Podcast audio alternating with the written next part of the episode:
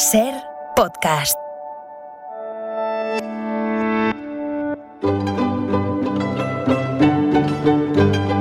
En la ventana acontece, que no es poco, un relato personal de la historia, con Nieves con Costrina, cadena Ser.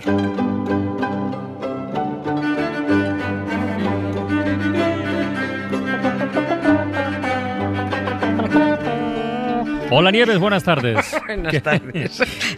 Desde aquí pareces una gallina. Nos vemos, nos vemos el viernes en Úbeda, ¿eh? Sí, sí, sí, ahí, ahí, qué gusto. Vemos, Volver a Úbeda, qué bonito. sí. qué ¿Sabes que no he estado nunca yo? No conoces. No, no lo conozco. Oh, ah, Y pues voy ya a verás, estar ya ahí, verás. me voy a dar un buen paseo por Úbeda y por Baeza para conocerlo sí. todo. Porque hoy Una se cumplen maravilla. 20 años ¿eh? de la creación, hoy ¿Sí? justamente, 3 de julio. 3 de julio, ya te he oído, sí, sí. Bueno, eh, me da que le estás cogiendo gusto a lo de agrupar la historia en formato parejas, en formato dúos temáticos. ¿eh? Me, me- me da. Lo de hace Sí. unos días de Maquiavelo y la transición española ya fue de nota. Sí. Pero es verdad que había ahí un, un hilo, ¿no? Para, bueno, para conectar dos realidades separadas por varios siglos. Bien.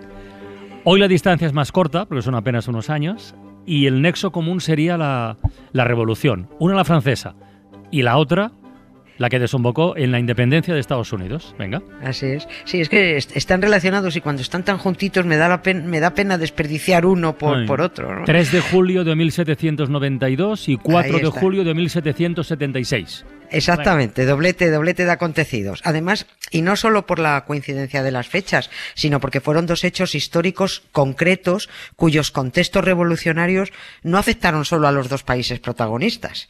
Eh, es que dieron un revolcón al mundo. Lo pusieron, le dieron la vuelta como un calcetín. El 3 de julio de 1792, eh, unos eh, 600 marselleses iniciaron una caminata desde, desde su pueblo, desde Marsella a París, cantando una canción que entró en las listas de éxitos del ranking patriótico mundial y aún no ha salido. Está ahí, en lo más alto. La marsellesa lleva Sí. 231 años en el número uno del, del top 10, que dicen, de la lista de éxitos y no hay país en el mundo que la baje al número 2. Ni siquiera Estados Unidos, que también tiene un himno muy bonito, tiene un himno muy chulo. Y a Estados Unidos se refiere el otro acontecido porque el 4 de julio de 1776 se firmó su declaración de independencia. Hace 248 años que los británicos del continente de allí les dieron de su propia medicina a los británicos del continente de aquí. Vamos, que se, se marcaron un Brexit. "Oh, Es verdad, a tomar-". es verdad, es sí, verdad. sí, sí, hicieron, hicieron eso dire- directamente. Ellos son muy de Brexit, ya estén allí o estén aquí. Los mandaron a freír espárragos a, a los británicos. Y luego, como, como dato añadido, me hace especial gracia que dos de los firmantes de esa declaración de independencia, eh, John Adams y Thomas Jefferson, que además fueron el segundo y el tercer presidente de los Estados Unidos, se murieran también un 4 de julio. Anda. Y del mismo, pero del mismo año. En, en 1826 y con solo cinco horas de diferencia. Pero es que otro presidente, el que fue quinto, James Monroe, también se murió un 4 de julio. Sí, es que es que es como si, no sé, es como si ese eh, día les diera un subidón de emoción independentista y dijo, me voy a morir hoy. Yo qué sé. O, lo mismo, es, bueno, seguramente es lo que en realidad es, una mera coincidencia. Claro, ya está. Pero bueno, esto te lo agarran, ya sabes tú. ay, ah, eso iba a decirte, es- eso iba a esto te lo agarran los de las naves del misterio y te lo transforman en una conspiración alienígena. El expediente X del 4 de julio.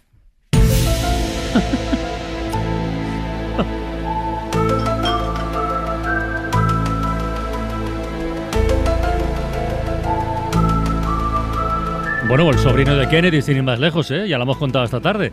El sobrino de John Fitzgerald Kennedy es negacionista climático, eh, antivacunas, que el, el confinamiento era como el holocausto.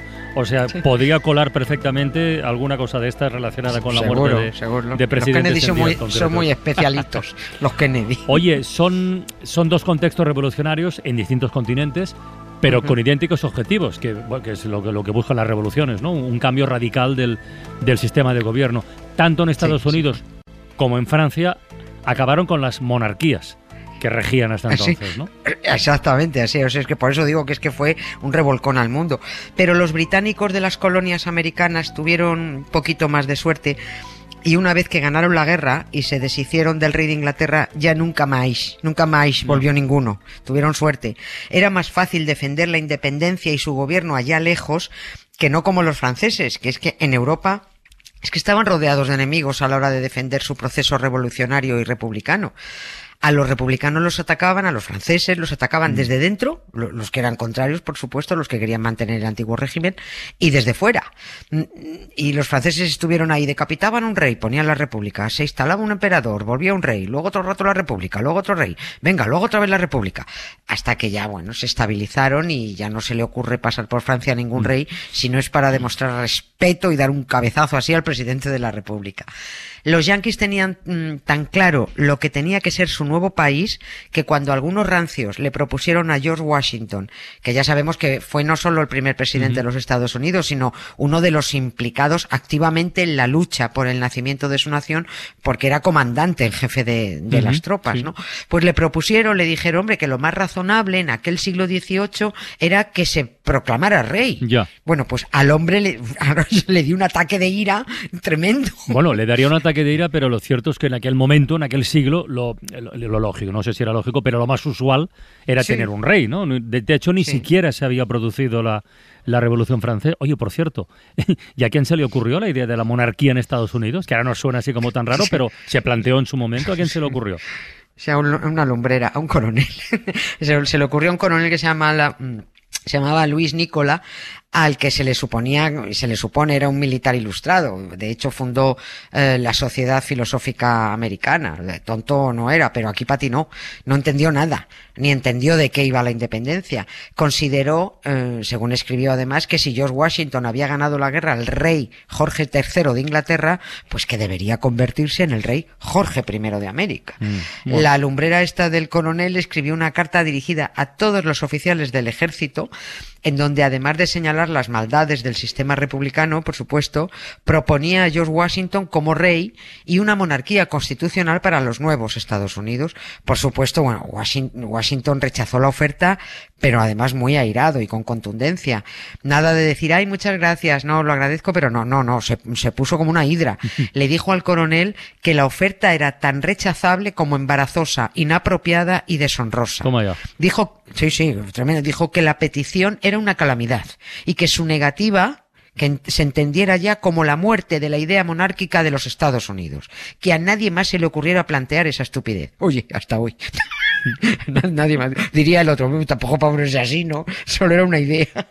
El nuevo país se convirtió en, en la primera república del mundo de los tiempos modernos. Eso solo significó, ojo, en, el momento que hablamos, que se declararon independientes las trece colonias. Ya sabemos que era mm. esa estrecha franja de territorio en la costa este, que era así muy poquito, era una mierdecilla de territorio. Pero la guerra contra los británicos duró seis años más, eso se alargó. La declaración es verdad, la declaración de independencia bonita es muy bonita, muy bonita.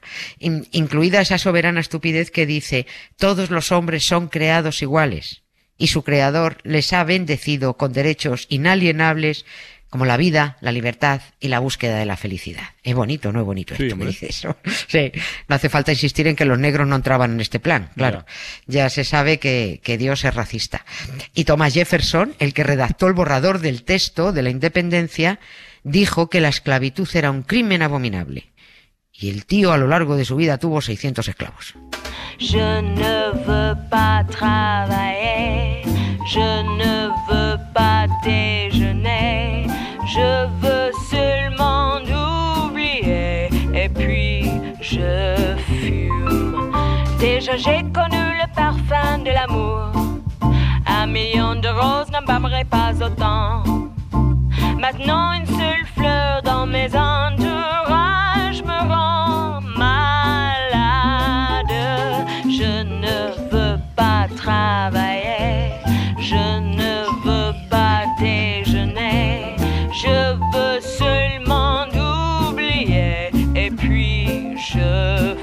O sea, para entendernos, la Revolución Francesa eh, arrastra mucha fama republicana, pero en realidad el mérito en cuanto a pionero fue de Estados Unidos.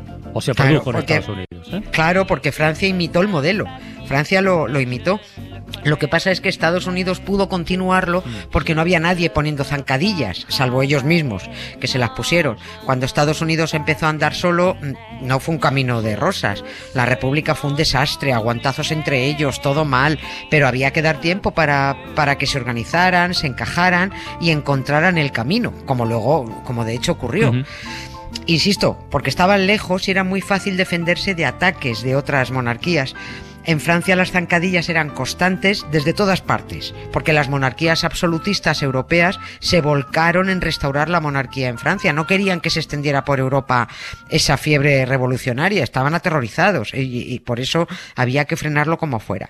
Y con esto tiene que ver nuestra segunda historia, que es la de la marsellesa porque todos, eh, todos lo identificamos como el himno de Francia, que lo es, es el himno de Francia, pero es una canción de guerra.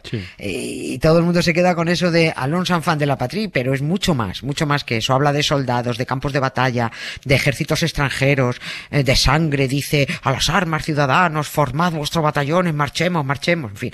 Es un llamamiento a los franceses a luchar contra los invasores, porque precisamente la canción se compone para uno de esos ataques de un ejército extranjero la República de Francia. Eran los austriacos, los que atacaron eran los austriacos, que venían a rescatar al rey, a Luis XVI. Y claro, la Asamblea Nacional Francesa se mosqueó y tuvo que declarar la guerra a Austria. Esa canción era un llamamiento a los voluntarios a la lucha para, que se sumaran a la mm. lucha para defender la República. ¿Y se llama la marsellesa porque empezaron los marselleses cantándola o no, o no, o no forzosamente? Porque, sí, a ver, es que no, estos eran los que dieron la turra con la marsellesa, es que no paraban de cantarla, no paraban.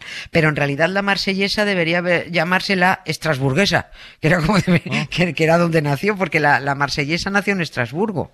La Revolución Francesa mm, eh, no, no, tuvo un himno oficial, no nace con un himno. Lo que ocurrió en su momento, en aquel 1789, es que hubo melodías populares, que, conocidas por todo el mundo, a las que los revolucionarios, el pueblo, puso letra o cambió la letra que tenía eh, para convertirla en himnos de la revolución. La más famosa eh, de la, del himno de la revolución era una que se llamaba Saiga, que se puede traducir como mm, todo irá bien. tiene una letra muy bestia que pusieron los revolucionarios, los Sanculots, en 1790, que ahora vamos a escucharla porque la va a cantar Edith Piaf, pero, es, pero ella la canta censurada porque la letra que los revolucionarios pusieron a esta melodía popular es los aristócratas a los postes, cuando los hayamos colgado a todos les clavaremos la pala en el culo. Entonces luego se censuró. E, este, este era el himno oficioso de la revolución. Les aristocrates à la lanterne, ça ira, ça ira, ça ira. Les aristocrates, on les pondra. La 300 ans qui nous promettent qu'on va nous accorder du pain. La 300 ans qui donne des fêtes et qui entretiennent des catins. Oye, ¿y la marsellesa por qué sustituye a esta? bueno, todo surgió en una cena en casa del alcalde de Estrasburgo, que encima era varón, el varón Dietrich, que le dijo a un oficial de ingenieros, que era un compositor aficionado, dijo, oye, acabamos de declararle hace cuatro días eh, la guerra a los austriacos, necesitamos un himno militar, necesitamos algo que anime a los voluntarios a la defensa de la patria, que, que suba los ánimos. ¿Tú te atreves a hacer un himno? Y dice el ingeniero, Klaus Joseph se llamaba, sujétame el cubata, y compone música y letra con el título canto de guerra para el ejército del Rin. Vamos, hijos de la patria, los días de gloria han llegado. Eh, ¿Qué pretende esa horda de traidores, de reyes conjurados? Quieren reducirnos a la antigua servidumbre. La canción de este hombre se puso la número uno del hit parade, ni saiga ni leche. Sí, pero los que popularizan la canción son aquellos 600 marselleses que cuando desde París les dijeron necesitamos ayuda contra los austriacos, se echaron la letra al bolsillo y la cantaron por todos los pueblos, por todas las ciudades, así durante 700 kilómetros. Y venga, agitaban los sables y las armas y gritaban, y formó un batallón. Pero es que en París no paraban de cantarla y acabó cantándola todo París. Aquel himno militar, nacido en Estrasburgo, acabó llamándose himno de los marselleses y al final la marsellesa. El himno, creo, más bonito del mundo.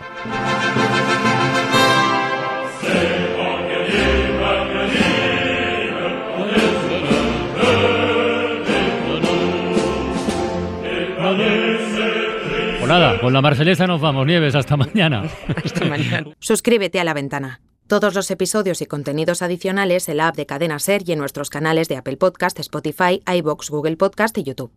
Escúchanos en directo en la Ser de lunes a viernes a las 4 de la tarde. Cadena Ser. La radio.